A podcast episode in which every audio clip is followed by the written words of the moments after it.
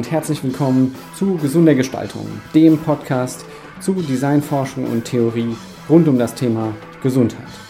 Mein Name ist Jonas Rehn, ich bin Designforscher und trage hier zusammen Theorien, Ansichten, Perspektiven und auch Persönlichkeiten rund um die Themen der Gesundheitsförderung durch alle Arten der Gestaltung.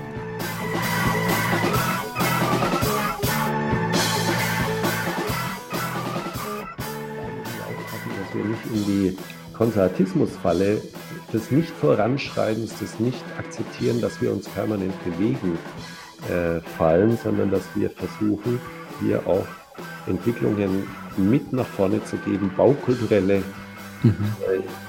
Impulse und Innovationen geben, ohne gleichzeitig durch Modernismus die Gesellschaft abzuhängen. Und das ist eine sehr schwierige, aber lohnenswerte Aufgabe. Ja. Ja, ja, nee, da, danke schön. Das ist tatsächlich eine wichtige Frage.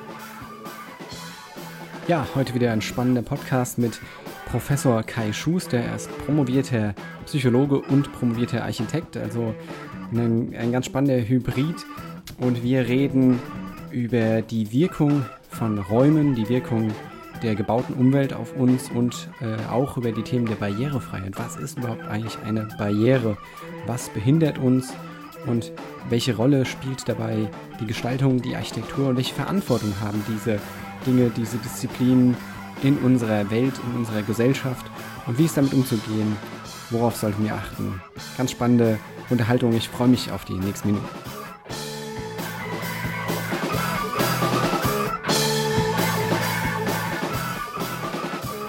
Ja, hallo und herzlich willkommen zu einer neuen Folge des Podcasts Gesunde Gestaltung. Heute wieder mit einem sehr interessanten und auch vielseitigen Gast, nämlich Professor Dr. Dr. Kai Schuster. Und nein, ich habe nicht gestottert, er hat tatsächlich zweimal promoviert. Kai Schuster ist äh, geboren, aufgewachsen im fränkischen Ansbach und hat nach seinem Zivildienst erstmal Psychologie studiert ähm, und da schon sich mit architektonischen und realen Begegnungen äh, beschäftigt und hat ein sehr spannendes Diplom äh, abgelegt, nämlich in klinischer und Gesundheitspsychologie zum Thema der Evaluation eines Spielprogramms zur Zahngesundheit unter dem Blickwinkel der Zahnarztangst. Er war dann wissenschaftlicher Angestellter in verschiedenen Forschungsgesellschaften, Stiftungen und zuletzt dann auch am Institut für Psychologie der Universität Kassel und hat sich da vor allem mit der Akzeptanz von Naturschutz und Lebensstil und Kommunikation beschäftigt und auch mit der Motivationspsychologie. Zeitgleich hat er dann studiert äh, nochmal, nämlich Architektur und dort auch promoviert äh, zum Dr. Ing und hat sich in seiner Forschung mit dem Mensch, Lebensstil und Raum beschäftigt.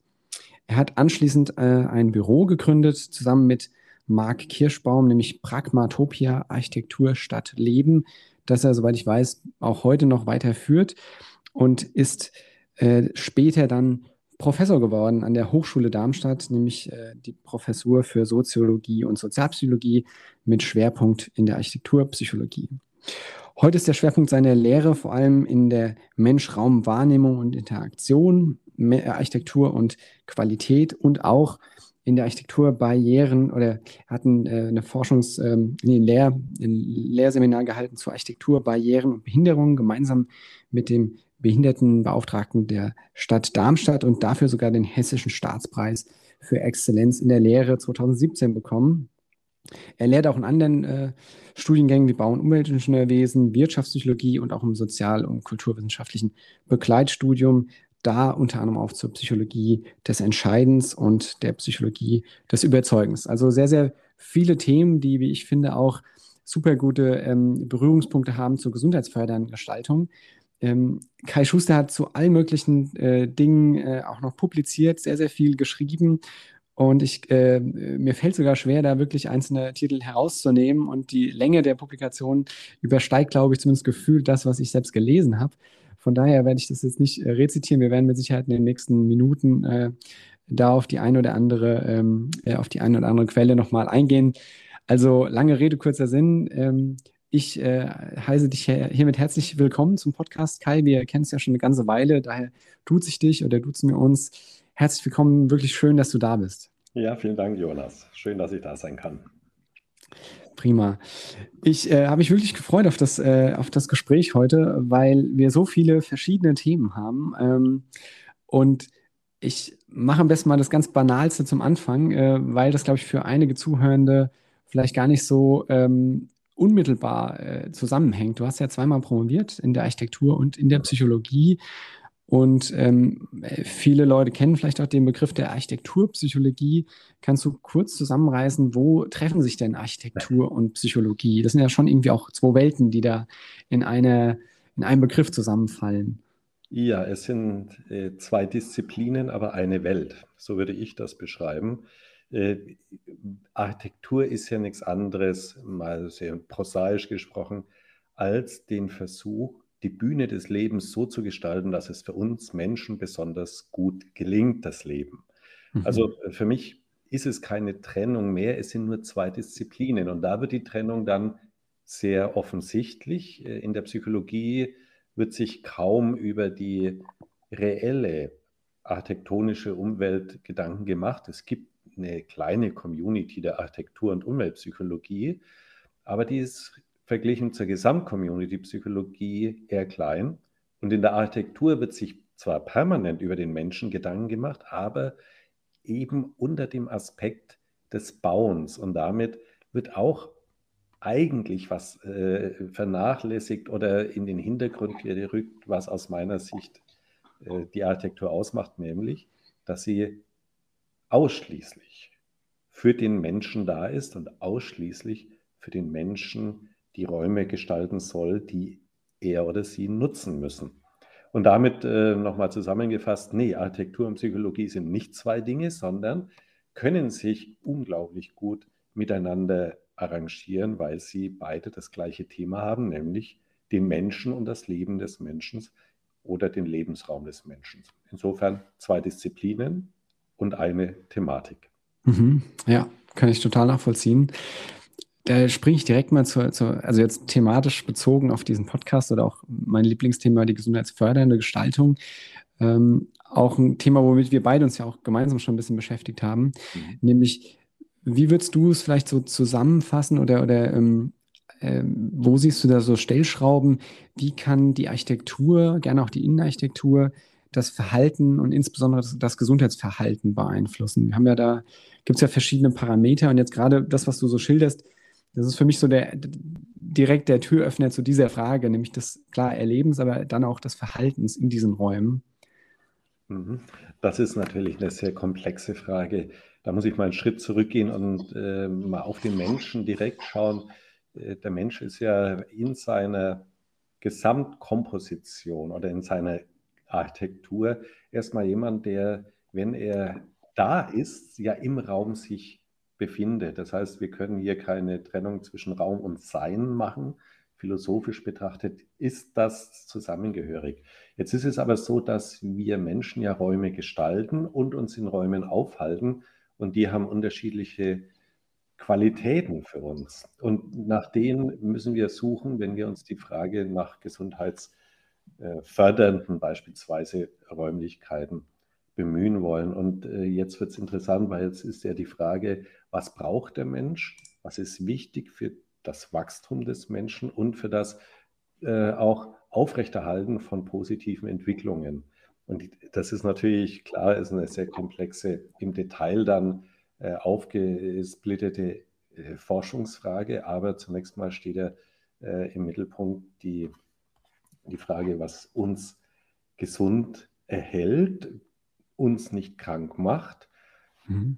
Zwei verschiedene Fragen und äh, jetzt geht es um die Wahrnehmung des Raums, um das Erleben und das Handeln im Raum und auch hier wieder, welche Raumbedingungen sind es, die uns das Wahrnehmen möglichst anregend und angenehm erscheinen lassen, sodass wir sinnvoll darin handeln können und auch mit unserer Emotionalität so ausgerichtet sind, dass wir nach Wachstum streben, anstatt das Überleben äh, zu sichern.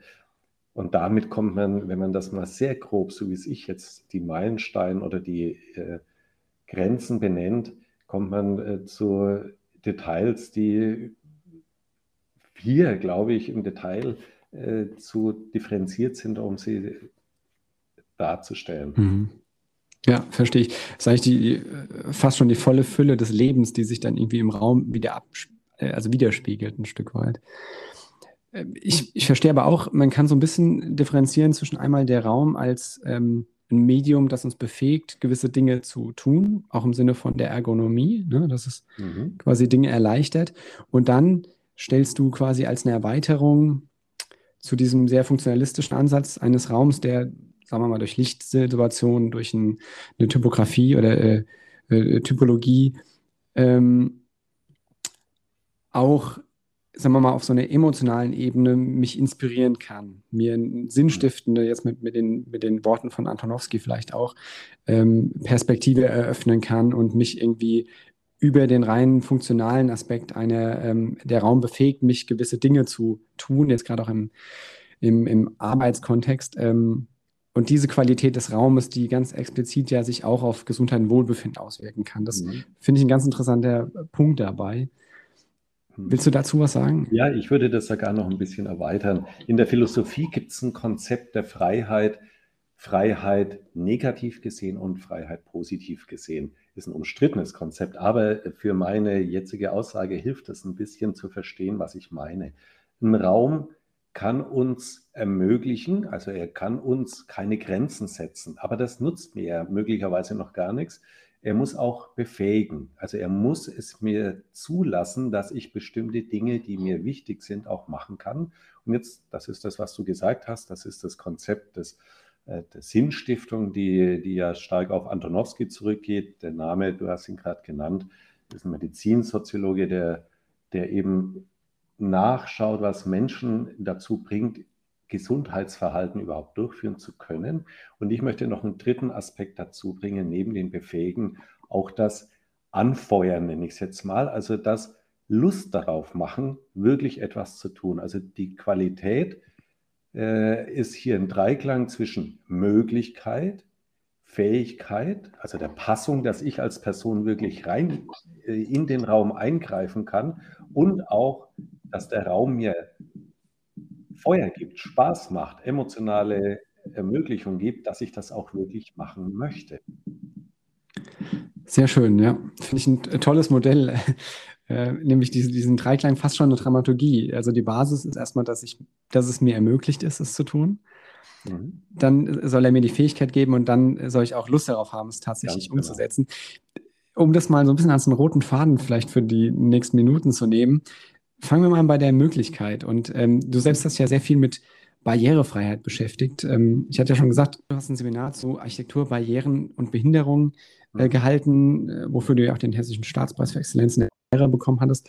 Ähm, da ist ja der Raum als ein Kriterium, ob ich etwas kann oder nicht. Also von, von extern. Ich ja. fand es ganz interessant, was Graham Pulling hat in seinem Buch Design Meets Disability nämlich auch geschrieben, ähm, dass im Grunde der Mensch nicht per se behindert ist, sondern seine Umgebung behindert ihn ja. in, in der Ausführung einer Tätigkeit.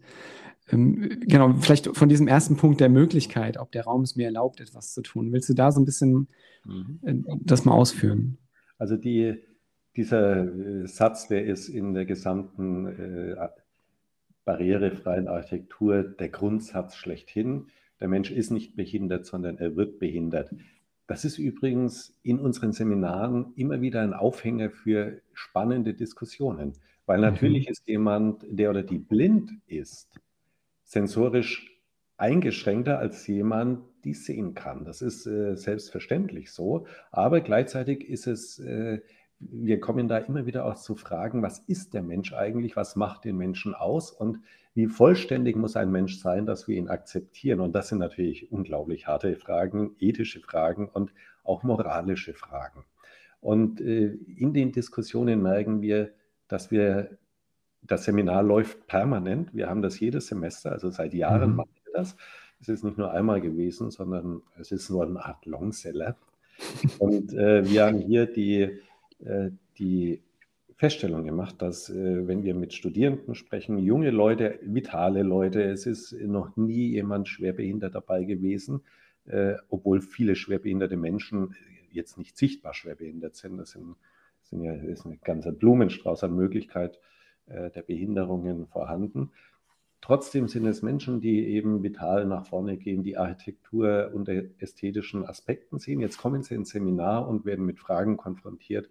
Äh, eine Architektur, die möglicherweise Lebensräume bietet, die den Menschen nicht mehr die Möglichkeit zum Teilhabe und Teilnahme ermöglichen. Und das führt oftmals dazu, erstmal wahrzunehmen, stimmt, Menschen werden behindert. Und dass, äh, wenn dann Eltern da sind, die Kinder haben, die wissen sofort, worum es geht. Wenn man sagt, ja, aber wenn sie mit einem Kinderwagen unterwegs sind, wissen sie, wie anstrengend es sein kann, wenn sie hm. eine Anlage vor sich haben.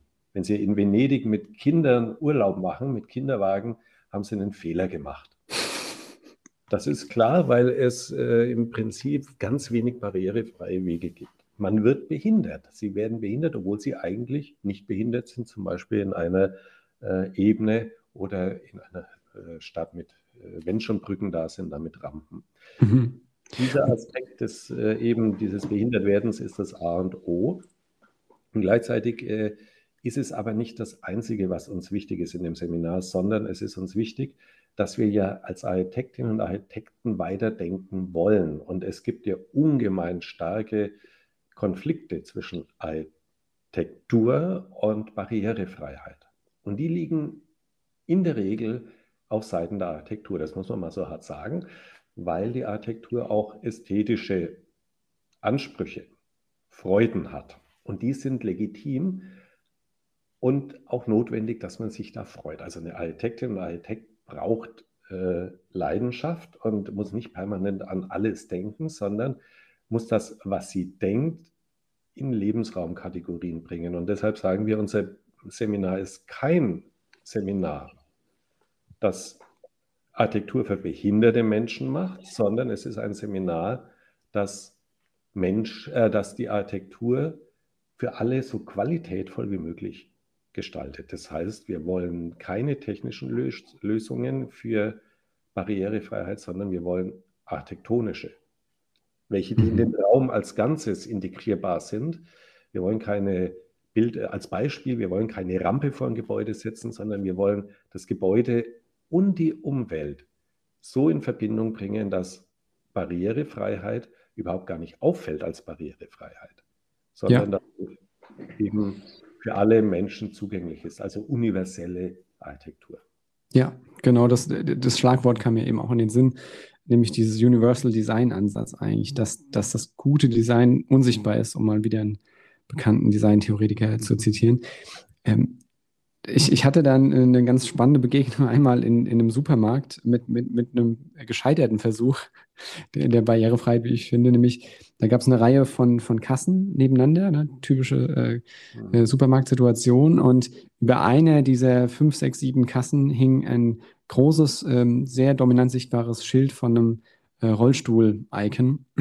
Mhm. Was natürlich ganz deutlich mir signalisieren soll, okay, das ist jetzt die Kasse, äh, da kann man eben mit einem Rollstuhl oder äh, mit, mit einer ähm, entsprechenden, äh, also mit einem Kinderwagen und so weiter durchkommen. Und ich habe mich in dem Moment, also der erste Gedanke war ah, schön, gut, da wurde auch an sowas gedacht. Ne? Und aber direkt dahinter kam der Gedanke, was ist eigentlich das Motiv für dieses Schild? Das Schild ist ja erstmal ein ganz banaler Verweis, okay, wir, wir denken an sowas, ja. Mhm. Mhm. Ähm, und macht aber, wenn man wirklich darüber nachdenkt, äh, deutlich, okay, bei den anderen fünf Kassen haben wir nicht daran gedacht. Und eigentlich wäre es doch viel schlauer gewesen, dass einfach alle Kassen generell ne, alle Menschen befähigen, da dran zu gehen und nicht äh, ganz äh, hier ja auch durchaus stigmatisieren, zu sagen, okay, das ist jetzt diese, diese Extrawurst für jemanden, der halt jetzt mal mit einem Rollstuhl vorbeikommt. Ähm, und, und das ist für mich so symbolisch für eine, eine Barrierefreiheit oder generell ähm, Berücksichtigung von gewissen Nutzerinnengruppen, äh, die aber das zu sehr zur Schau stellt. Also da, da finde ich die Rampe eigentlich eine ganz spannende Analogie dazu. Ja, das ist, ist spannend, wie du das sagst, weil in der Tat heißt es ja erstmal hier bar barrierefrei, das ist positiv ausgedrückt, man kann auch sagen, hier die Behinderten mhm. und hier die anderen. Das heißt, in der Tat, wir haben hier eine Gruppenzuweisung. Äh, es ist dennoch besser als gar nichts. Das möchte ich mal vorweg sagen. Ja, stimmt. Wir im Kontext der barrierefreien Architektur natürlich sehr viele äh, auch Zwischenschritte, die wir beachten müssen. Und äh, ich weiß, dass äh, Menschen, die nicht gehen können, sich schon über so eine Kasse freuen und äh, gar nicht so sehr über das Schild äh, mit Rollstuhl ärgern. Aber es ist in der Tat erstmal nicht notwendig eigentlich, wenn die Architektur äh, von vornherein sichtbar macht, dass hier eine Kasse ist, die zugänglicher ist als die anderen. Da brauche ich nicht stigmatisieren. Und das ist ja auch für Kinder ist so eine, äh, äh, so eine Kasse möglicherweise interessant für kleine Menschen oder für Menschen, die, die noch viel äh, war, äh, so einen Einkaufswagen äh, in der Hand haben und so weiter. Mhm. es sollte von vornherein sichtbar sein, ja, da gibt es jetzt eine Kasse, die hat besondere Qualitäten und andere haben vielleicht wieder andere Qualitäten. Da kann man selbst zahlen, dann geht es schneller und so weiter und so fort. Also für, äh, für, den, für die Bandbreite der Gesellschaft einfach Angebote ohne Benennung äh, anzubieten. Und äh, in der Tat, die, die Stigmatisierung findet ja dadurch statt, dass wir äh, darauf hinweisen, dass jemand behindert ist und die anderen nicht behindert sind. Das ist schon problematisch. Trotzdem, ich bin da nicht immer ganz so äh, als Zwischenschritt betrachtend, äh, bin ich da, ja, ich nenne es mal gnädig. Ich wollte es gerade sagen, genau, gnädig. Ja, stimmt, ja. Vielleicht ähm, sollte ich das auch nochmal überdenken, aber ähm, ist eigentlich direkt ein ganz toller äh, Designansatz, den du hier vorschlägst, nämlich so eine Art äh, Menü an Bezahlcountern, ja, und je nachdem, äh, wie ich mich gerade fühle oder welche Fähigkeiten ich habe, äh, wähle ich dann einen entsprechenden, äh, ein entsprechendes Angebot. Ich will nur mal diesen Begriff der Barriere, der Barriere selbst und auch der Barrierefreiheit nochmal ein bisschen zerlegen, weil wir, glaube ich, alle diese, dieses Bild vor uns haben, wenn wir, wenn wir den Begriff Barrierefreiheit hören, von der Rampe neben der Treppe, von den gelben äh, Griffen äh, im, im Bus in der Stadt. Ähm, aber Barrierefreiheit gibt es ja auch in anderen äh, Dimensionen, ne? also kognitive Barrieren, die uns in den Weg gestellt werden. Menschen, die ähm, eine neurodiverse Personen, die einfach andere Barrieren von den Umweltreizen äh, äh, vor sich finden und mit denen irgendwie copen müssen. Wie würdest du denn, weil ich weiß, wir hatten an anderer Stelle auch schon mal über Barrierefreiheit gesprochen, da hast du mir auch mal erläutert, dass eigentlich zum Beispiel gar nicht jedes Land äh, den Begriff gleich auslegt und in verschiedenen Normen oder Leitlinien ähm, ganz unterschiedliche, sagen wir mal, Spannweiten dieses Begriffs äh, da äh, heranzieht. Kannst du dazu was sagen? Also äh, zunächst mal ist ja äh, die Betrachtung der Gesellschaft immer auch eine äh, sehr kulturell abhängige. Und wir sprechen ja jetzt hier über Deutschland oder ich kann nur über Deutschland sprechen. Der Kollege Michael Müller, mit dem zusammen ich das Seminar mache, der ist international sehr versiert, auch was äh, äh, Barrierefreiheit betrifft. Ich bin da nicht so versiert. Bleiben wir mal in Deutschland. Und äh, trotzdem muss man sagen, der Begriff Barriere und Barrierefreiheit ist ein gesellschaftlicher Begriff. Er ist ja kein technischer Begriff, mhm. Äh, sondern die äh, kulturelle Beschreibung dessen, was wir wollen als Gesellschaft, wie wer teilhaben und teilnehmen kann, das öffnet den Horizont darüber, was wir dann technisch bedenken müssen. Und deshalb ist äh, natürlich äh, die Barrierefreiheit immer auch eine, die sich nie als letztendlich richtig oder abgeschlossen darstellen kann. Du hast es gesagt, wir haben ja unterschiedliche Formen der Barrieren oder auch der Behinderungen, bleiben wir mal bei dem Wort. Das ist ja auch ein schwieriger Begriff, aber bleiben wir mal bei dem Wort. Wir haben den, der, vor 30 Jahren, vor 40 Jahren war es ganz schwierig, auch mit Rollstühlen barrierefrei durch Städte zu gehen. Dann gab es die erste große Bewegung von der Krüppelbewegung, die Randsteinbrecher. Das ist quasi mhm. in Deutschland, äh, kann man schon sagen, angekommen. Die zweitgroße Behinderungsdimension, die angekommen ist, sind für Blinde oder es kommt immer besser an, sage ich mal. Also das ist immer, ja, da hat man Verständnis für. Und so entwickeln wir uns in Deutschland Schritt für Schritt weiter. Und dann gibt es die Frage äh, der Behinderungen in kognitiver Art. Es wird irgendwann die Frage geben, äh, als zunehmendes Einwanderungsland, äh, die sprachliche Behinderung etc. etc. Also Behinderung ist all das, wo Menschen in Situationen kommen, wo sie trotz Nachdenken nicht weiterkommen. Und mir gelingt es schon nicht in einem Land, wo ich die Buchstaben nicht mehr identifizieren kann, ohne technische Hilfsmittel, da bin ich auch behindert. Und insofern haben wir hier sprachliche Formen der Behinderung. Wir haben auch äh, psychische Formen der Behinderung, äh, die wir in der Architektur beachten können, Klammern müssen, aber die heute eben noch nicht so diversifiziert sind. Und geistige Einschränkungen, kognitive Formen, Diversifizierungen, die stehen ganz hinten, weil wir hier vielleicht die größten Schwierigkeiten haben. Wir, da meine ich jetzt Planerinnen und Planer, uns mit dem Thema auseinanderzusetzen. Mhm. Also Orientierungsleitsysteme, die auch Kinder oder äh, Menschen mit kognitiven Einschränkungen verstehen, dass das ist schwierig, zum Beispiel in einer Stadt äh, großflächig umzusetzen, weil wenig darüber nachgedacht wird. Weil es eben heißt, Kinder und geistig Behinderte, bleiben wir bei dem Begriff, die brauchen ja Assistenz. Und das ist eine gesellschaftliche Frage, wie wir äh, Freiheit definieren, wie wir Verantwortung definieren und wie wir eben mit Gruppen umgehen, von denen wir erstmal davon ausgehen, dass sie Assistenz brauchen, wie wir in Zukunft glauben, dass hier möglicherweise eine autonomere äh, Zugänglichkeit zur Welt gesellschaftlich vielleicht mal akzeptiert wird.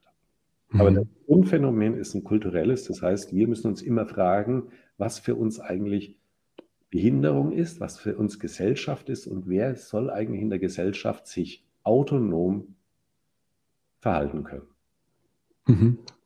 Ja, ganz, also äh, super relevante Themen äh, im gesellschaftlichen Diskurs und in dem Gestaltende, was ja Architekten, Architektinnen und auch Designerinnen sind, ähm, ja auch einen ganz maßgebenden Einfluss darauf haben, weil sie ja äh, die Welt gestalten erstmal, der, der eine Form geben. Aus dem, was du jetzt so schilderst, entnehme ich ähm, zwischen den Zeilen, dass da, du durchaus dafür argumentierst, dass hier die, ähm, ich äh, subsumiere das jetzt mal unter dem Begriff der Architektur, auch wenn da andere Disziplinen sicherlich auch mitspielen, die Architektur hier auch in der Pflicht ist eigentlich stärker auch äh, solche Gruppen zu befähigen, die im Moment, wie du es jetzt gerade gesagt hast, ähm, per se erstmal so wahrgenommen werden als Menschen, die, die noch eine Assistenz brauchen. Ich nehme jetzt ein Stück weit vielleicht hier Kinder, vor allem äh, jüngere Kinder, nochmal raus, weil da also gibt es ja auch ganz andere Systeme der, der Vormundschaft und der ähm, Verantwortung. Ne? Aber wenn wir jetzt über er, erwachsene Menschen reden, ähm, wo wir ja durchaus als eine quasi, ähm, also aus moralischer Sicht natürlich äh, den Anspruch haben, dass Menschen teilhaben können in möglichst keine Einschränkung am allgemeinen Leben. Und wenn ich dann davon ausgehe, dass, dass der Raum, so wie er gestaltet ist, mit all seinen Systemen und formalen Erscheinungen, ähm, mich einschränkt in meinem Verhalten, dann ist es durchaus Aufgabe der Architektur, diese Barrieren zu, zu reduzieren, auch für, für äh, diese, diese Gruppen. So, so würde ich das wahrnehmen, wie du es schilderst. Genau, so ist es aus meiner Sicht auch. Und das liegt einfach im, äh, in dem Aufgabenfeld der Architektur, nämlich für die Menschen als Individuum, aber auch für die Gesellschaft als Ganzes, den Lebensraum oder die Lebensbühne zu schaffen. Mhm. Und das, das, heißt eben auch, äh, zu schauen, wo, sind denn, wo ist denn die Lebensbühne behindernd, wo, wo ist sie schlecht für uns Menschen und da dann Verbesserungen ein, anbringen. Äh, und das ist, gehört übrigens auch zur Architekturgeschichte dazu. Äh, die, die Frage, wie wir uns verräumlichen als Menschen, zum Beispiel in Hochhäusern, äh, das, das ist ja auch eine spannende technische Frage immer. Und da glaube ich, sind auch viele Architektinnen und Architekten dann ansprechbar und auch vor allen Dingen Ingenieurs, Leute aus den Ingenieurswissenschaften. Äh, das ist immer auch eine Frage der technischen Innovation. Und da, äh, da gibt es äh, dann auch wieder Berührungspunkte zu eben der Lust am Neuen kreieren. Und, äh, zum Beispiel Hochhaus äh, wurde ja erst möglich, äh, nachdem wir ein Transportsystem entwickelt haben, nämlich Aufzug. Hat aber nicht gereicht. Ein Aufzug ohne Notfallbremsen äh, wäre nicht denkbar gewesen. Und äh, erst als das entwickelt wurde, ist die Fähigkeit und die Lust, Hochhäuser zu bauen, explodiert. Seitdem kennen wir Hochhäuser und zwar nicht, weil wir Hochhäuser nicht vorher schon hätten bauen können, sondern weil uns das zu mühsam ist, in den 30. Stock raufzugehen. Deswegen haben wir Aufzüge, aber Aufzüge können eben auch fallen. Und der Grund, warum wir heute Hochhäuser bauen, ist, dass Otis, der Ingenieur, eine Notfallbremsanlage für Aufzüge gebaut hat. Und das äh, ist so ein typisches Beispiel, ist jetzt natürlich, äh, im Hochhaus ist eine, ist eine Wahnsinnsbarriere. Äh, und da wurde eben technische Innovation eingebaut. Und die Grundaufgabe der Architektur ist es, diese Barrieren, die wir jetzt haben und identifizieren, auch zu beseitigen. Das, davon gehe ich aus. Das ist eine, eine direkte gesellschaftliche Aufgabe. Mhm. Ja, spannendes Feld. Ich, ähm, äh, mir kommen da ganz viele Gedanken und äh, das erste war jetzt, ähm, als du, als du es so geschildert hast, dass ja Barriere oder, oder sagen wir mal Behinderung durch die Umwelt ja auch ein Kontinuum ist. Ne? Also es ist nicht so, das behindert jetzt die und die Person, sondern es erscheint mir fast wie so ein Gleitbereich. Du hast es selbst gesagt, Sprache kann für dich eine Behinderung sein, wenn du in einem Land bist, in dem du eben entsprechende Sprache nicht sprichst oder lesen kannst. Ähm, ich würde fast ähm, also so weit gehen zu sagen, es gibt durchaus auch den einen oder anderen Konsumtempel in Innenstädten, wenn ich da drin bin, dann ist mein klares Denkvermögen ein Stück weit eingeschränkt, ja, weil ich Bescheid werde und durch alle möglichen Stimuli äh, angeregt werde, mehr zu kaufen oder äh, impulsiver zu kaufen unter Umständen. Ähm, äh, und dann so ein bisschen fast die ketzerische Frage oder die provokative Frage, ähm, äh, ab wann ist es eine handfeste Behinderung im Sinne jetzt von der Einschränkung, äh, dem nachzugehen, was ich eigentlich will? Also äh, ist ja ein also sehr, sehr weites Feld und dass da dann Gestaltung hier auch eine, eine, eine ganz entschiedene Verantwortung trägt in beide Richtungen. Ne? Also einmal natürlich Nutzergruppen, die per se vermeintlich eine Einschränkung haben. Du hast ja schon angesprochen, Leute, die äh, schlecht oder gar nicht sehen können. Ja. Ähm, und äh, andere Nutzergruppen, die an sich, jetzt mal so normativ gesprochen oder, oder allgemein gesprochen, weitestgehend ähm, diese Fähigkeiten besitzen und dann aber wiederum durch gestalterische Entscheidungen anderweitig eingeschränkt werden. Ne? Das mit diesem Konsumtempel ist ja jetzt ein bisschen provokativ, aber es gibt ja andere Fälle, in denen einfach zum Beispiel meine Arbeitsumgebung eben die Arbeit, äh, die ich hier zu vollziehen habe, nicht gut ermöglicht, ja, weil, weil sie eben nicht gut durchdacht ist und wo äh, Gestaltende ähm, hier einfach sich besser auskennen sollten. Ne? Zum Beispiel die Studienlage kennen. Wir haben oft im Podcast auch schon über das Thema Evidence-Based Design gesprochen, also dass man einfach ähm, nicht nur aus einer eigenen persönlichen Erfahrung oder einer Vermutung gestaltet, sondern tatsächlich dann auch unter Umständen wissenschaftliche Studien zu Rate zieht. Jetzt hattest du vor ein paar Minuten einen ganz spannenden ähm, Impuls noch gebracht, nämlich, dass es ganz wichtig ist für die Architektur, dass äh, Architektinnen, Architekten ähm, auch Lust am Entwerfen haben. Also ich bin ja von Haus aus äh, äh, Industriedesigner. Ich kann es sehr nachvollziehen, dass der Spaß an der Tätigkeit selbst, was wahrscheinlich für jeden Beruf gelten soll, aber gerade in den gestaltenden Disziplinen ein ganz entscheidender Motor ist. Mhm. Das steht für mich fast ein Stück weit, ich will nicht sagen im Konflikt, aber es ist die Gefahr eines Konfliktes da, wenn ich ähm, ein Feld wie die Architektur oder gerne auch das Design ähm, so auflade mit der Verantwortung, ne, Gesellschaft zu erm ermöglichen, auf alle ähm, Risiken einzugehen, natürlich da auch die Studienlage zu berücksichtigen und ähm, so viele sozusagen das Lastenheft so auffülle. Und auf der anderen Seite, und das ist jetzt durchaus auch eine provokative Frage, weil ich äh, davon überzeugt bin, dass man das alles berücksichtigen sollte. Aber gleichzeitig sehe ich da so ein bisschen auch die Gefahr, verspielen wir da ein bisschen auch die Lust am Entwerfen, wenn wir quasi beim Entwerfen schon denken müssen, okay, wir müssen auf jeden Fall berücksichtigen, dass es die Leute befähigt und nicht hemmt. Und ähm, all die anderen Faktoren und äh, Nutzergruppen äh, damit einzubeziehen. Äh, wie gesagt, das ist natürlich eine Frage mit Augenzwinkern, aber wie würdest du, gerade weil du diesen Begriff der Lust am Entwerfen und das vielleicht auch spielerischen betrachtet hast, wo siehst du da vielleicht vermittelnde Elemente? Eins hast du ja schon gebracht, mit dieser ähm, mit dem Interesse an dem Neuen, an der Innovation, an dem mhm. Reiz der Herausforderung. Mhm. Ähm, aber fällt dir da noch mehr ein dazu? Also wir, äh, du hast vollkommen recht. Wir haben ja in der Wirklichkeit in Deutschland äh, das Phänomen, dass Architektur gemacht wird. Und wenn es öffentliche Architektur ist, dann die Barrierebeauftragung dazukommt und dann die Architektur möglicherweise behindert. Also umgekehrt läuft das dann ab. Und das Verhältnis zwischen Architektur und Barrierebeauftragung, zum Beispiel städtischer Beauftragung, ist ein Spannungsverhältnis. Und das ist deshalb ein Spannungsverhältnis, weil die Architektur in der Ausbildung so gut wie nie systematisch auf Barrierefreiheit eingeht. Ich meine, mhm. systematisch ist wichtig. Natürlich wird es immer wieder erwähnt, aber nicht systematisch. Und dadurch äh, die eigenen Kriterien des Entwurfs in den Mittelpunkt stellt und die sind halt nicht auf äh, die Barrieren ausgerichtet. Und äh, das heißt, wir haben eh das Konfliktfeld. Und das Konfliktfeld lässt sich dadurch schon mal ein bisschen reduzieren, dass in der Ausbildung die Perspektive äh, der Barriere mit eingebracht wird. Deshalb äh, führen wir auch das Seminar jedes Semester durch, weil wir glauben, das ist ein Beitrag, das ist ja kein Pflichtseminar, das ist ein freiwilliger ein Beitrag äh, einfach zur Frage, was mache ich als Architektin und als Architekt für die Gesellschaft? Und wir wollen ja nicht, dass die Architektur dadurch zu einer Leidensarchitektur wird. Also wir, wir wollen ja nicht, dass die Studierenden, sondern äh, für, äh, für Behinderte bauen, äh, damit so dieses Gutmensch-Label bekommen. Mhm. Uns nicht, sondern es geht darum, möglichst schöne, qualitätsvolle, wie auch immer blumig ausgedrückte Architektur zu erzeugen. Das heißt, ins Studium.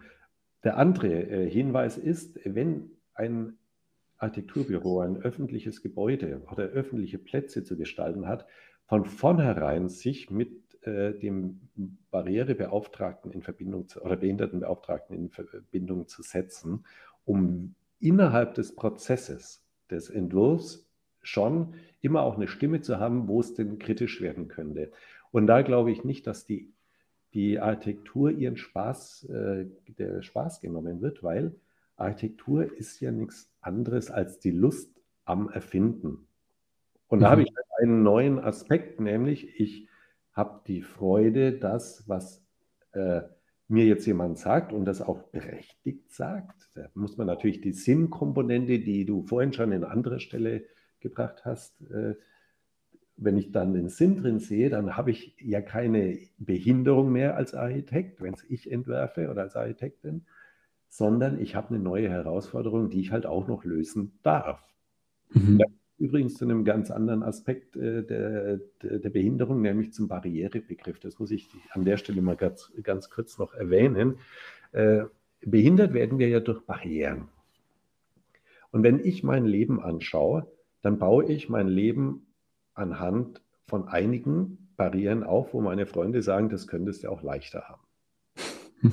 Soll heißen, äh, unser Leben besteht ja darin, dass wir lustvoll auf Barrieren zugehen.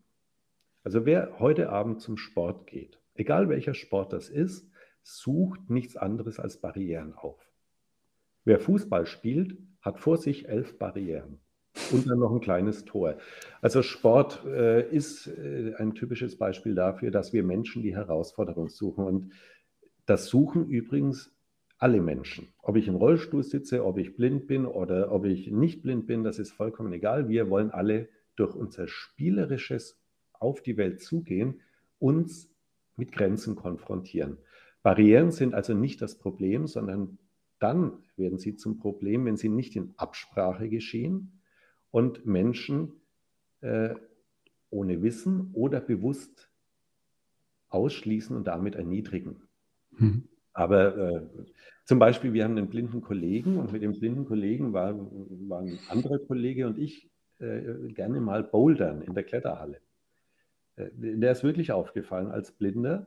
Aber warum? Äh, er sieht nicht die Haltegriffe, aber der konnte irgendwann verdammt gut klettern weil er ein gutes Körpergefühl hat und dann äh, natürlich durch Tasten ist er darauf gekommen und er war, wenn man ihn von hinten gesehen hat, konnte ich nicht mehr irgendwann erkennen, ob er blind ist oder nicht, weil er sich an der Wand sehr gut bewegt hat.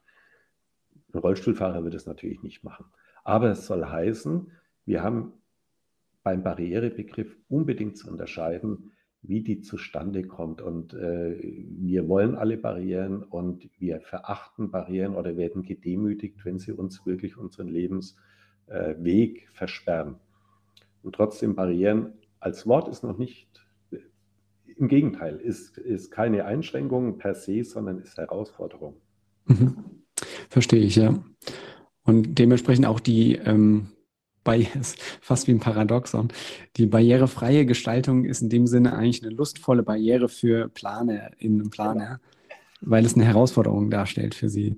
Ich, es ist, ich, ich sehe da wieder so ein bisschen die Analogie, wenn ich jetzt ähm, koche ne, und äh, sage, ich will ein gutes Essen zubereiten, dann erfordert es vielleicht auch die Kenntnis über Nährstoffe und wie ich äh, Lebensmittel zubereite, so dass eben die Nährstoffe noch drin sind ähm, was ja auch erstmal eine Barriere ist, ne, weil ich die Sachen kennen muss und auf so viele Sachen achten soll.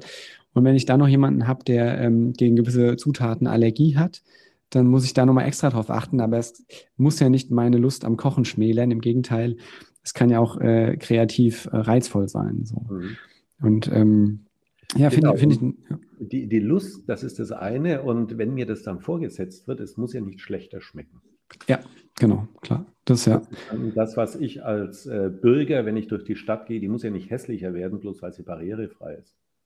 Im Gegenteil, ne? Also, es ist ja auch ähm, diese Sinnstiftung, also jetzt gar nicht im, im Gutmenschtum, sondern einfach ein anderes, ein ganzheitlicheres Verständnis von Gestaltung und Architektur ja. äh, erfüllt ja wahrscheinlich auch viel stärker. Also so stelle ich mir es zumindest vor, als ähm, als Thema der Barrierefreiheit letzten Endes auch, nämlich, äh, dass meine Zielgruppe einfach stärker berücksichtigt wird, was ja nicht nur in Bezug auf Barrieren relevant ist. So. Mhm. Ich, ich würde gerne diesen, diesen Begriff der, ähm, ja, vielleicht der Barrierefreiheit und äh, Behinderung nochmal ein bisschen erweitern, ähm, quasi von so einer eher, das war ja eher eine Defizitperspektive von, ne, wir wollen die Schwachstellen ausmerzen, ähm, hin zu äh, den Potenzialen, ähm, und den Plus einer, äh, einer Umgebung nochmal hervorbringen. Und ich hatte am Anfang schon mal so dieses, dieses Thema Gesundheitsverhalten oder verhaltensbeeinflussende Gestaltung angesprochen. Ähm, und da würde mich mal interessieren, ich, ich weiß, wir hatten selbst schon viele Unterhaltungen dazu, haben ja auch dazu äh, was geschrieben, ähm, nämlich, dass, dass ja Raum immer auch ähm, uns beeinflusst und damit ja auch unser Verhalten beeinflusst. Du hast mit mir mal auch über, über das Thema so Behavioral Settings gesprochen, ne? also dass wir uns anders bewegen, wenn wir in eine Kirche gehen oder in eine Bibliothek im Vergleich zu einem Club. Und nicht nur, weil wir da in einer anderen Stimmung sind, sondern auch, weil die Umgebung in uns das so ein bisschen herauskitzelt und auch äh, Stimuli dazu bietet. Ich weiß, du hattest ein Forschungsprojekt zu Raumwahrnehmung und Raumwirkung durch Beleuchtung. Ähm, und mich würde das Ganze jetzt mal so ein bisschen interessieren vor dem Hintergrund, was würdest du sagen, wie groß ist die potenzielle Wirkstärke von architektonischen Interventionen auf solche Verhaltensmuster? Also sind wir, äh, um es mal plump zu formulieren, sind wir alle äh, getrieben dann durch unseren äh, Raum, in dem wir uns befinden und ähm, ich glaube, aus einer konsumentenpsychologischen Perspektive kann man ja durchaus, durchaus geneigt sein, sowas zu denken, weil ja da, wenn man sich mit dem Thema so ein bisschen befasst, es manchmal erschreckend ist, wie stark Umweltreize, und das können jetzt alle möglichen Sinneseindrücke sein, uns in unserem Verhalten denn beeinflussen können. Mhm. Das ist, äh, die, die Frage ist natürlich äh, nicht hundertprozentig beantwortbar, das, äh, mhm. weil es geht ja hier um ein Quantum.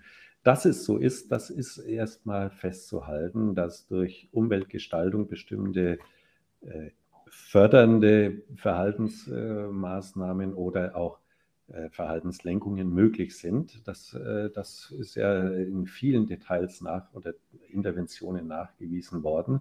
Und äh, dieses auch empirisch nachgeprüfte, das sollte man durchaus ernst nehmen und für Gestaltungen auch einsetzen. Also nicht als Architektin oder Architekt nach der Originalität der eigenen Arbeit nur suchen, sondern die Erkenntnisse der Verhaltensbeeinflussung durch Raumgestaltung empirisch wahrnehmen.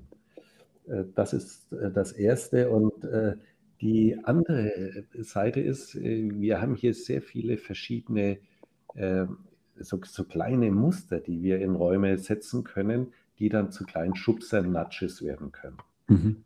Das, das funktioniert auch.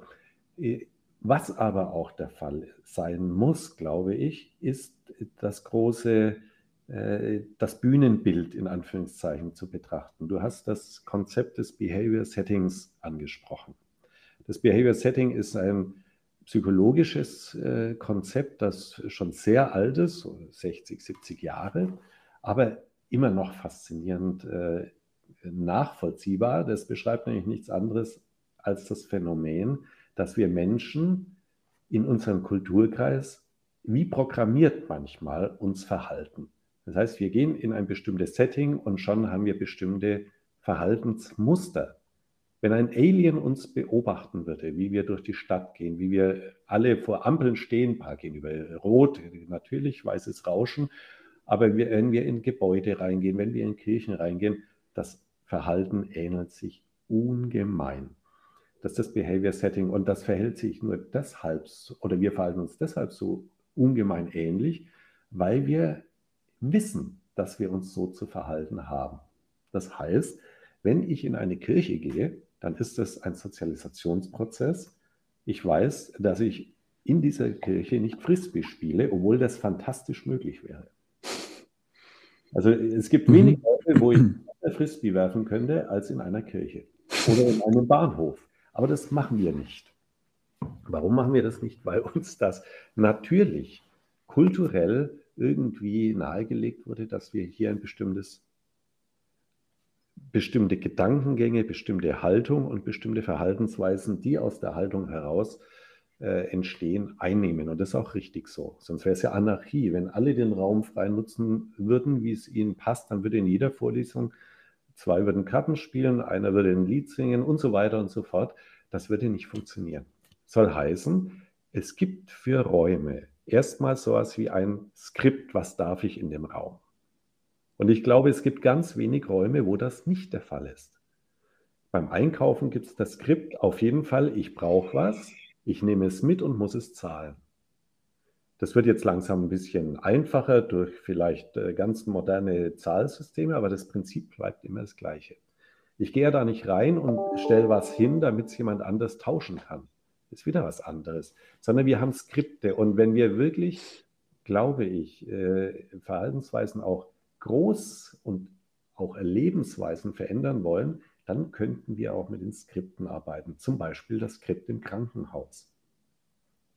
Äh, wenn wir im Krankenhaus sind, äh, da merken wir sofort, hoppla, da ist eine andere Stimmung. Und ich kenne viele Leute, die gehen überhaupt gar nicht gerne in Krankenhäuser, weil sie sagen, oh, da ist alles irgendwie unangenehm. Das Skript ist aber das Unangenehme, nämlich dass es hier um Krankheit, um vielleicht sogar äh, schwerwiegende Krankheiten, um Tod geht. Da wollen wir uns nicht mit auseinandersetzen. Und ich glaube, da würde, wenn man das groß betrachtet, noch sehr viel mehr Spielraum äh, liegen, in Kombination mit kleinen Verhaltensveränderungsmechanismen, also dass man im Krankenhaus natürlich dann bestimmte positive Raumgestaltungen nimmt und äh, Situationen, Wartesituationen errichtet, die kindgerecht sind, die zum Spielen anregen, zum Ablenken ermöglichen und so weiter. Das sind alles innerhalb des Skriptes Verbesserungen, aber vielleicht gibt es eben das Übergeordnete, das, ich nenne es mal, Setting ergänzende, dass man sagt, naja, ein Krankenhaus ist auch ein wunderbarer Ort, beispielsweise um essen zu gehen. Das sage ich deshalb, weil ich als Student, ich habe mal in Göttingen studiert, da war ich ganz nah in der äh, Uniklinik.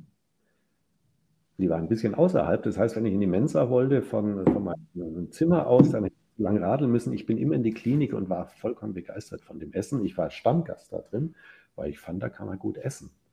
Und äh, es soll heißen, die Durchdringung unterschiedlicher Lebensaktivitäten äh, in ein Setting, das äh, normalerweise mit belastenden äh, Klientel auch ist. Also wir haben ja in, in, Krankenhäusern das Klientel vorwiegend erstmal den Menschen, die gesund werden wollen oder müssen, dann die dazu helfen, dann die, die das Gebäude aufrechterhalten und dann die, die zu Besuch kommen. Das sind eigentlich relativ homogene Gruppen und alle sind sie ausgerichtet auf Krankheit. Mhm. Im besten Fall auf gesund werden. Aber vielleicht lässt sich ja da nochmal ein anderes, äh, eine andere Rahmenhandlung noch drüber setzen, vielleicht ein bisschen was äh, durchmischteres, was positiveres äh, als nur Krankheit oder Abbau von Vitalität. Ich könnte mir das vorstellen, müsste man allerdings untersuchen. Mhm. Das ist ein ganz spannender Gedankengang, den du da hast. Ich, ich verstehe das jetzt so, ne, Behavioral Settings ist, wenn ich es richtig verstehe, erstmal ein, ein, fast ein soziales Konstrukt. Ne? Also es ist ja. gar nicht direkt der Raum, der jetzt so wirkt auf mich im Sinne von, die Kirche hat diesen, sagen wir mal, das mystische Licht und diesen Raum, der in mir das automatisch auslöst, sondern es ist erlernt, sozialisiert. Jetzt habe ich dieses Setting, sozusagen dieses Skript habe ich verinnerlicht und wenn du, wenn du das jetzt so beschreibst mit der Klinik oder dem Krankenhaus, das ja auch ein entsprechendes Skript ähm, analog sozusagen mit einer formal ästhetischen Gestaltung abbildet. Ne? Also es ist ein Setting, ich erkenne ja in der Regel auch ein Krankenhaus als ein Krankenhaus, ohne dass es drüber stehen würde, mhm. vor allem im Innern. Und ähm, dieses, diese, diese, fast die, diese, diese Anzeichenfunktion, dieser zeichenhafte Charakter des Raumes löst in mir das entsprechende Skript aus. Mhm. Und jetzt würde ich mich mal fragen, kann ich nicht auch das mal ganz provokativ brechen und sagen, wir haben zwar die Funktionalität eines Krankenhauses, aber müssen wir uns ähm, formal ästhetisch dem Skript anpassen, wie wir es gewohnt sind. Ne?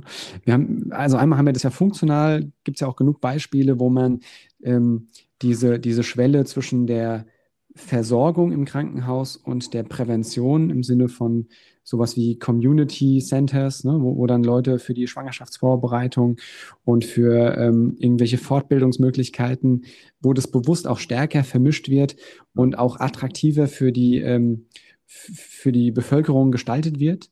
Dass es sozusagen nicht dieses klassische, ab hier beginnt jetzt das Krankenhaus, funktional erstmal aufgebaut ist. Das ist sozusagen die, die konzeptionelle Gestaltung. Und auf formal-ästhetischer Ebene frage ich mich dann, dann kann ich ja eigentlich auch andere Zeichen heranführen. Äh, also ähm, äh, im Sinne von, äh, kommt wieder mein Lieblingsthema des Primings, ein ganz anderes Thema in den Raum stellen. Und dann gehst du vielleicht nicht mehr ins Krankenhaus zum Mittagessen, sondern dann gehst du ähm, zur medizinischen Behandlung in den Restaurantkomplex, jetzt mal so ein bisschen überspitzt formuliert, aber jetzt von der gestalterischen Perspektive gesprochen, also einer ästhetisch gestalterischen. Mhm. Macht das Sinn? Das ist äh, spannend, wie du das beschreibst. Äh, das äh, wird ja wirklich bedeuten, dass man versucht, verschiedene Raumprogramme zu verschneiden.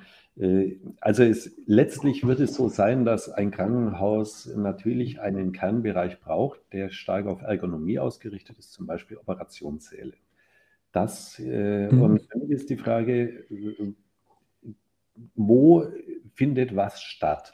Und äh, diese stark technische im Krankenhaus, die Funktionalität des Operierens, das ist äh, da, da muss man ganz natürlich als Architektin und Architekt quasi mit den Fachleuten zusammenarbeiten, die da die Ergonomie benötigen.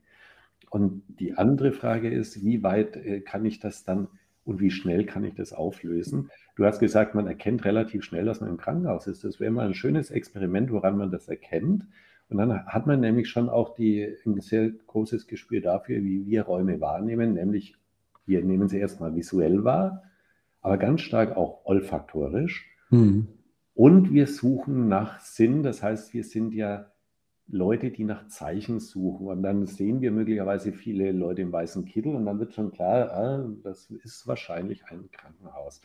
Und nach kurzer Zeit erkennt man möglicherweise sogar die Spezialisierung des Krankenhauses. Und das ist das, was ich glaube, was man tatsächlich anders machen könnte, dass man von vornherein nicht äh, die Funktionalität Krankenhaus, sondern Funktionalität im, im Subkontext nochmal verkleinern, nämlich äh, Funktionalität des Begrüßens.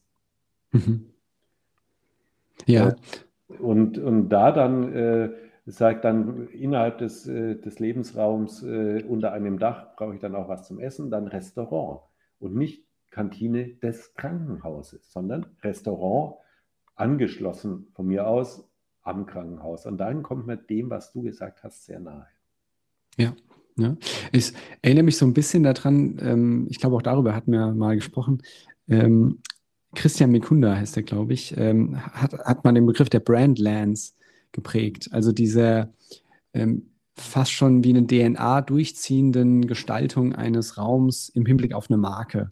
Das haben wir ja im Konsumbereich ganz oft, ne? dass wir quasi, man denke nur an Disneyland, ja, da ist ja alles äh, von der Toilette über den Parkplatz durch Disneyisiert sozusagen. Mhm.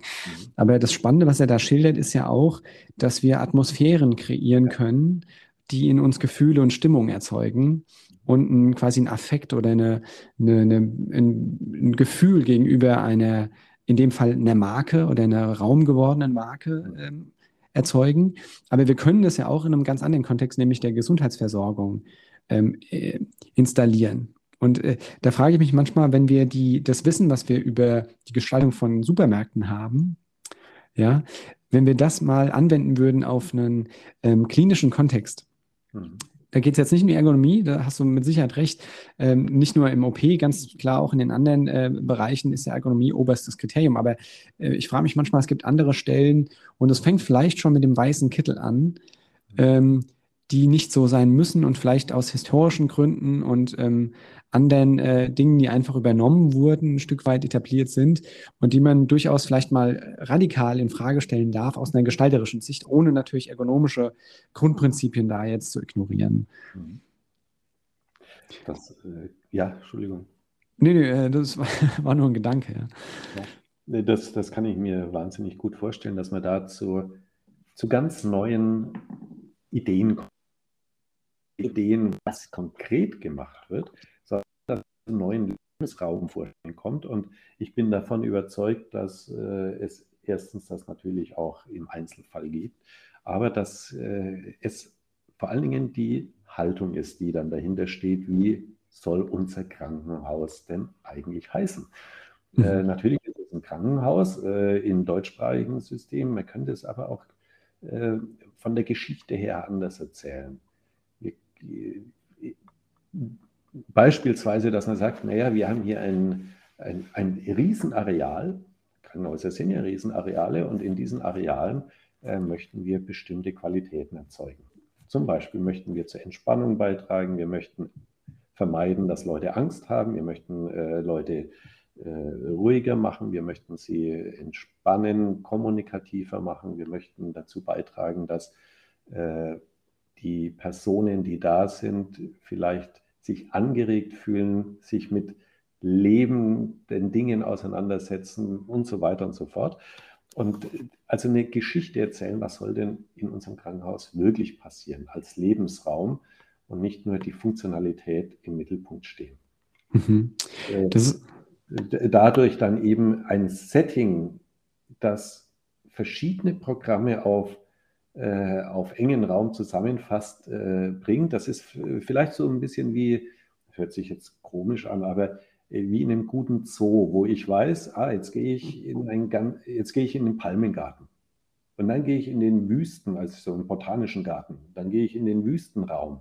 Das sind ja völlig unterschiedliche Erlebnisse bei gleicher Idee und das vielleicht auch äh, in den Kontext des Gesundheitssystems äh, zu bringen. Ja, ist auch total analog zu sehen zur, zur eigentlich gefühlt aktuellen Entwicklung im Hinblick auf Public Health. Ne? Also, dass die Gesundheitsförderung erstmal ähm, im Zentrum steht und, und dann sozusagen, wenn, wenn die nicht geklappt hat, Krankheitsbehandlung folgt und dass wir dafür eigentlich auch Räume brauchen oder Systeme, die das stärker adressieren. Ich finde es ganz schön, was du gerade gesagt hast, weil es eine wunderbare Überleitung äh, gibt äh, oder äh, bringt zu einem anderen, ähm, ich will nicht sagen Thema, aber einem anderen Aspekt, den ich unbedingt noch ansprechen wollte mit dir. Nämlich, du hast in deiner ähm, Arbeit, ähm, ist ja ein Thema auch Natur, Naturschutz, Landschaft ähm, und Raum hier auch gedacht, einmal als architektonischer Raum, Innenraum, aber mit Sicherheit auch öffentlicher Raum und, und, und Naturraum. Ähm, und in dem Kontext redest du oder schreibst du oft auch über Raumwahrnehmung und Erholung. Also Erholung im, in Landschaften, aber mit Sicherheit auch Erholung in, in, in, ähm, in der gebauten Umwelt. Willst du da nochmal ähm, was zu sagen? Also um so Schlagwort zu nennen wie Attention Restoration Theory oder ja. andere Aspekte, wo der Raum als Raum für mich erholungsfördernd sein kann.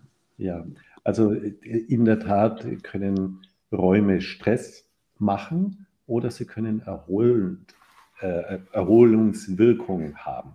Das, ist, äh, das liegt oft sogar nahe zusammen. Auch eine Stadt kann Erholungswirkungen haben und in Klammern, man muss auch darauf achten, dass es genau in diesem Umfeld auch die Areale gibt, die mir es ermöglichen, aus dem Stress des städtischen Umfelds mich erholen zu können. Und äh, wir haben hier äh, sehr viele empirische Arbeiten, äh, auf die wir zurückgreifen können, wenn wir uns dem Thema nähern wollen. Und es äh, sind immer Theorien, die übrigens ganz stark auch evolutionär naturwissenschaftlich orientiert sind, die sich mit der Frage auseinandersetzen, was braucht der Mensch, damit er als Mensch sich äh, weiterentwickeln kann, sich wohlfühlen kann und überleben kann. Das sind die klassischen Fragen der Evolutionspsychologie. Und es ist tatsächlich immer äh, in Verbindung stehend mit im weitesten Sinn Grün und Pflanzen. Die Biophilia-Hypothese äh, ist hier ein Schlagwort. Ja, wir mögen es, wenn wir mit Pflanzen in Berührung kommen. Ja, wir mögen es, wenn wir mit Wasser in Berührung kommen, etc. Mit natürlichen Materialien wie Holz, wenn wir es riechen, wenn wir es fühlen. Das ist dann nicht nur sehen, also visuell, sondern allumfassend.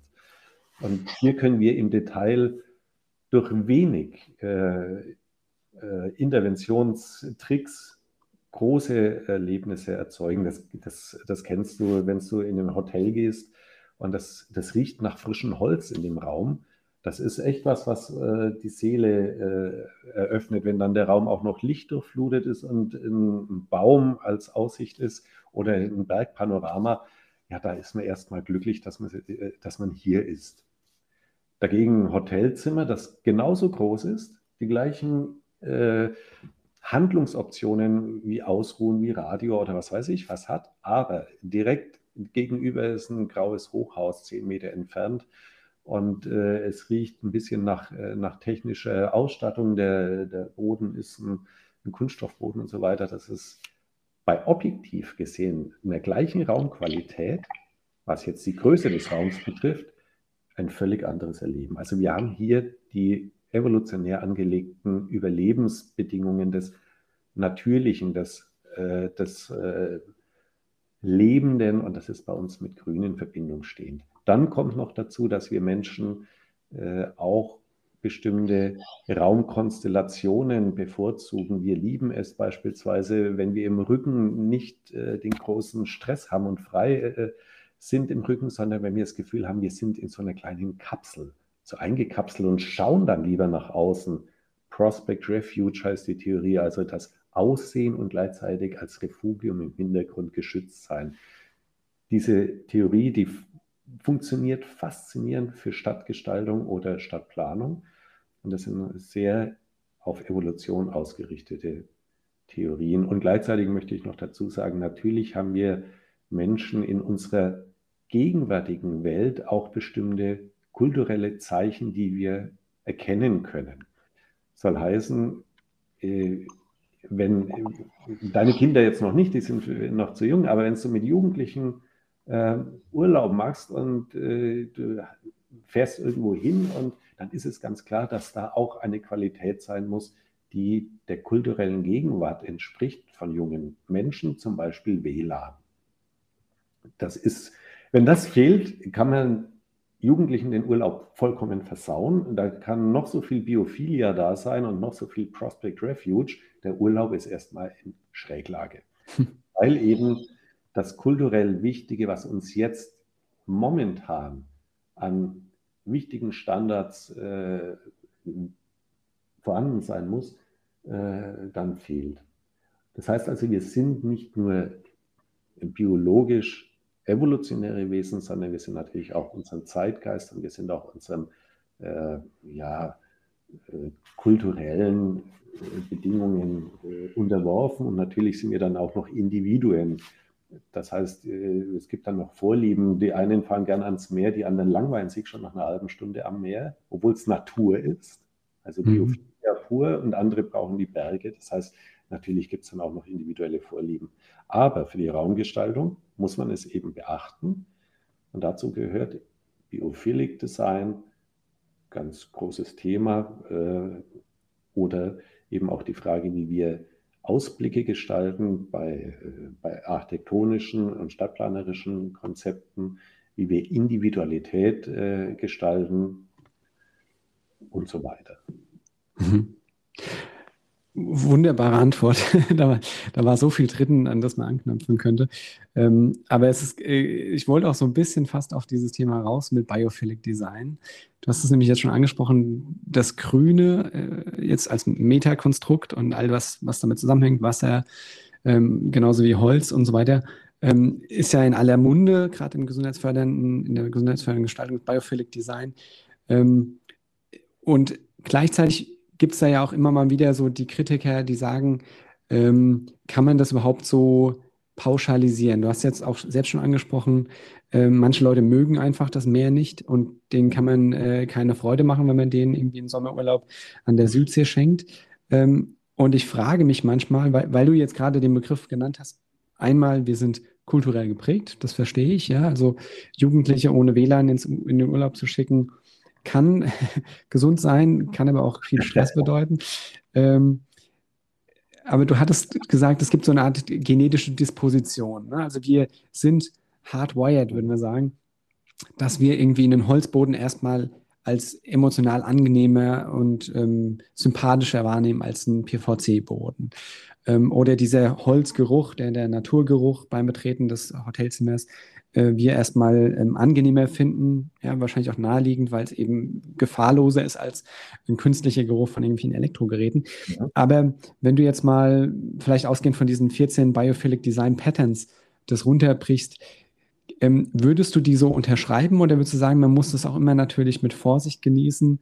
Ähm, ne, dass, dass zum Beispiel jetzt ein Holzboden wirkt nicht immer als Holzboden, wenn ich persönliche Assoziationen habe mit einem Holzboden oder dass, ähm, mhm. dass hier unter Umständen kulturelle Prägung auch ähm, sowas konterkarieren kann. Also dass, dass ich sage, okay, in, in, meinem, in meiner kulturellen Einbettung ist eben dieses Biophilic Design Pattern wirkt genau entgegengesetzt. Kann man das, oder würdest du sagen, die Genetik in dem Fall, die Prädisposition ist in, in diesen Bereichen durchaus so stabil, dass sie erstmal ähm, ähm, universell wirksam ist?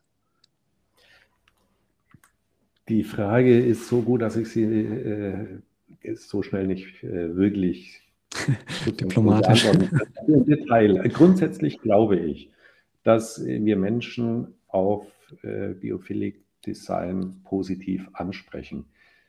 Ich glaube, es gibt kulturelle Unterschiede, beispielsweise äh, was äh, bestimmte Umwelten dann betrifft. Davon gehe ich aus, dass wir Deutschen besonders waldaffin ist, merkt man daran, dass äh, die Franzosen Le Waldsterben äh, sagen. Die haben das Wort Wald aus, von Deutschland übernommen, weil wir Deutschen international bekannt dafür sind, dass wir Wald so sehr lieben. Und äh, ich glaube, dass wir natürlich auch äh, bestimmte Perspektiven haben, grundsätzlich. Perspektiven zum Beispiel, wer den Wunsch, ganz moderne Architektur zu haben, äh, mit sich trägt, er hat vielleicht äh, eine andere Idee, was Beton sein könnte, verglichen zu einer äh, Ziegelwand. Das kann schon sein, aber grundsätzlich glaube ich, dass insbesondere im olfaktorischen Bereich, wo mhm. Olfaktorik, also Geruch und Emotion ist sehr nah zusammen, dass wenn ich ein modernes Gebäude äh, zum Beispiel Vollbeton, Glas, aber unten einen guten äh, eingebauten Holzboden hat, der dann auch noch ein bisschen riecht. Ich glaube, das spricht alle an. Ich glaube, da geht allen irgendwie ein bisschen die Seele auf. Im Detail muss man das natürlich äh, betrachten und wir müssen auch beachten, dass Grün nicht gleich gut ist. Das ist ja auch klar. In der Theorie wird dann auch unterschieden zwischen Fascination und Soft Fascination, Hard Fascination und Soft Fascination. Äh, ich kann, letztlich hat der Mensch ja Angst vor Natur, das muss man ja auch sagen. Der Mensch hat nur vor kultivierter Natur keine Angst. Mhm. Äh, und äh, wenn wir über Biophilic Design sprechen, ist es ja nichts anderes, als dass wir unsere Baukultur ein bisschen mit Naturelementen anreichern. Wir gehen ja nicht in den Wald und äh, quasi nur mit Turnhose und da wollen wir überleben. Das ist natürlich nicht der Fall. Da ist Biophilik äh, bedrohlich und wir haben Angst vor Natur im letzten. Und äh, es wurde schon von Edmund Burke, ich glaube 1798 oder so, unterschieden zwischen Erhabenheit und Schönheit. Und das hat er am Beispiel von äh, Naturelementen gebracht, nämlich er hat gesagt, ein Wasserfall kann erhaben sein und dann ist er für uns mächtig und groß und auch ängstigend unangenehm kann das sein. Ein Löwe ist ein erhabenes Tier. Und gleichzeitig haben wir wirklich äh, Grund zur Furcht davor. Und Soft Fascination ist das, was wir wollen. Wir wollen die leichte Form der Faszination, einen kleinen Wasserfall, ein kleines Plätschern. Wir wollen ja nicht dieses permanente Wasserrauschen. Das macht uns ja irgendwann ver verrückt, äh, sondern wir wollen das kleine Plätschern. Oder äh, ein typisches Beispiel, wo Soft und Hard Fascination sofort für uns auch äh, nachvollziehbar ist. Ich war mal in Frankreich auf einem Campingplatz und in einem Baum auf dem Campingplatz waren Zikaden.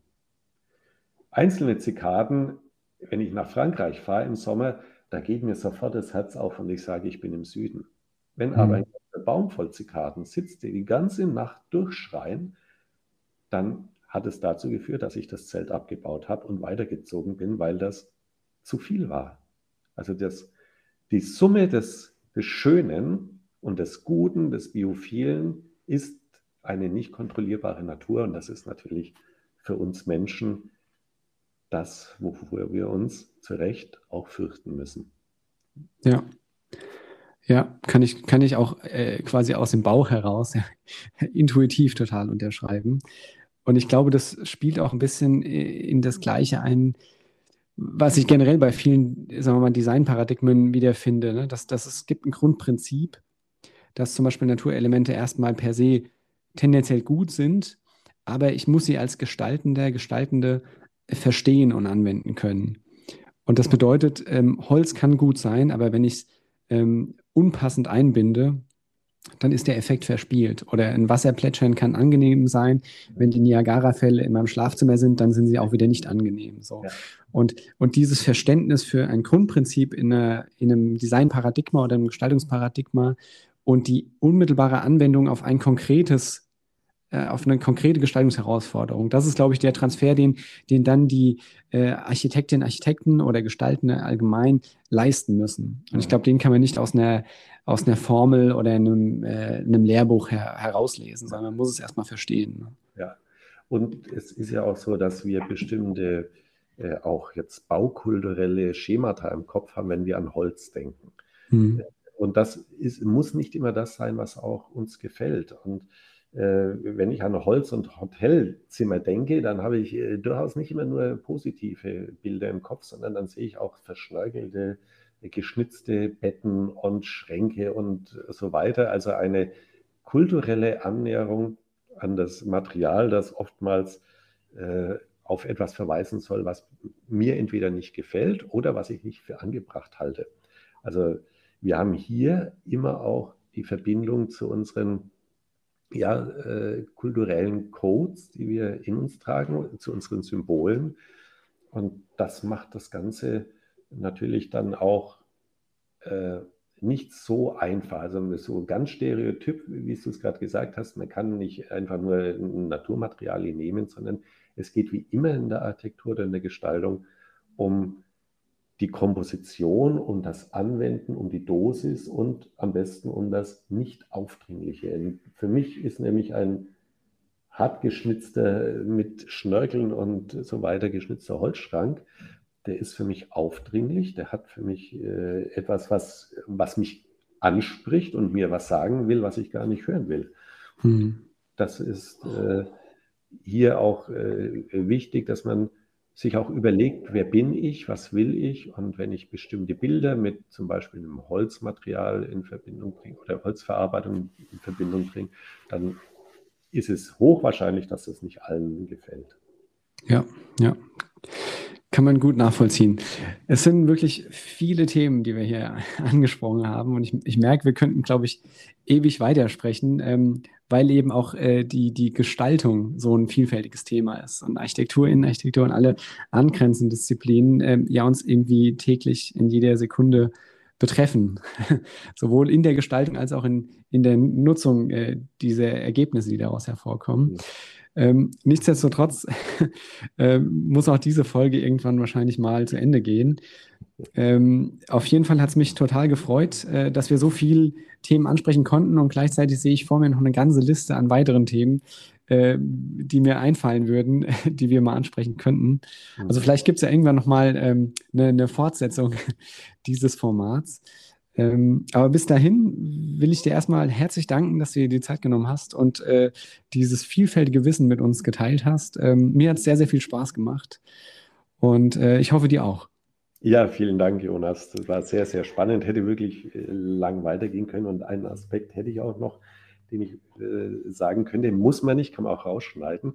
Aber wir haben über vieles gesprochen, das in der Architektur äh, auch mit Konservatismus in Verbindung steht äh, zum Beispiel Brandlands. Das heißt ja nichts anderes, als mhm. uns äh, äh, Hinweise zu geben, so hat was zu sein. Oder wenn ich eine Stadt neu baue, wie Brandefort in den Niederlanden, und das aussieht wie im Mittelalter, oder ja, Mittelalter, äh, dann gefällt es wahnsinnig vielen Menschen, aber in der Architektur ist das natürlich kein Fortschritt, sondern es ist eher ein Rückschritt, was die Kupatur, was die Symbolsprache anbetrifft.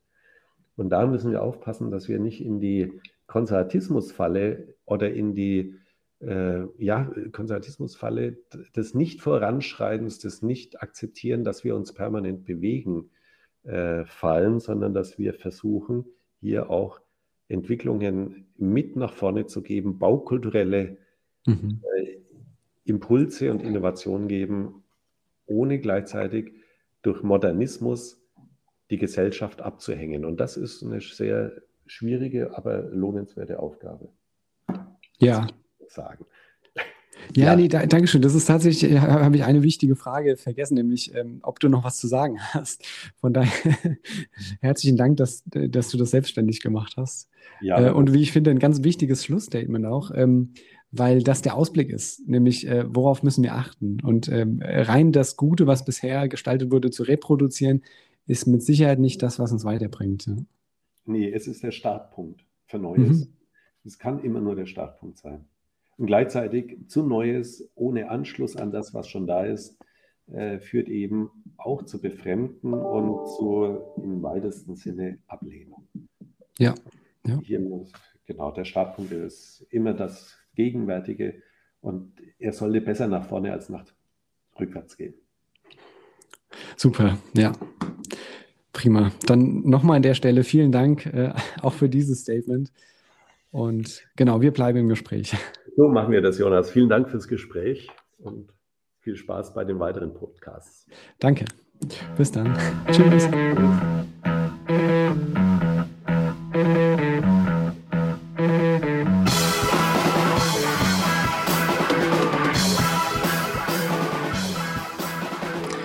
Ja, das war wieder der Podcast Gesunde Gestaltung. Ich hoffe, das war interessant und vielschichtig. Ähm, jeder, der sich da weiter informieren will, auch auf dem neuesten Stand bleiben will, zu ergänzenden Informationen, kann den Newsletter abonnieren unter www.gesunde-gestaltung.de slash Newsletter. Ansonsten freuen wir uns auf die nächste Folge. Bleiben Sie am Ball. Bis bald.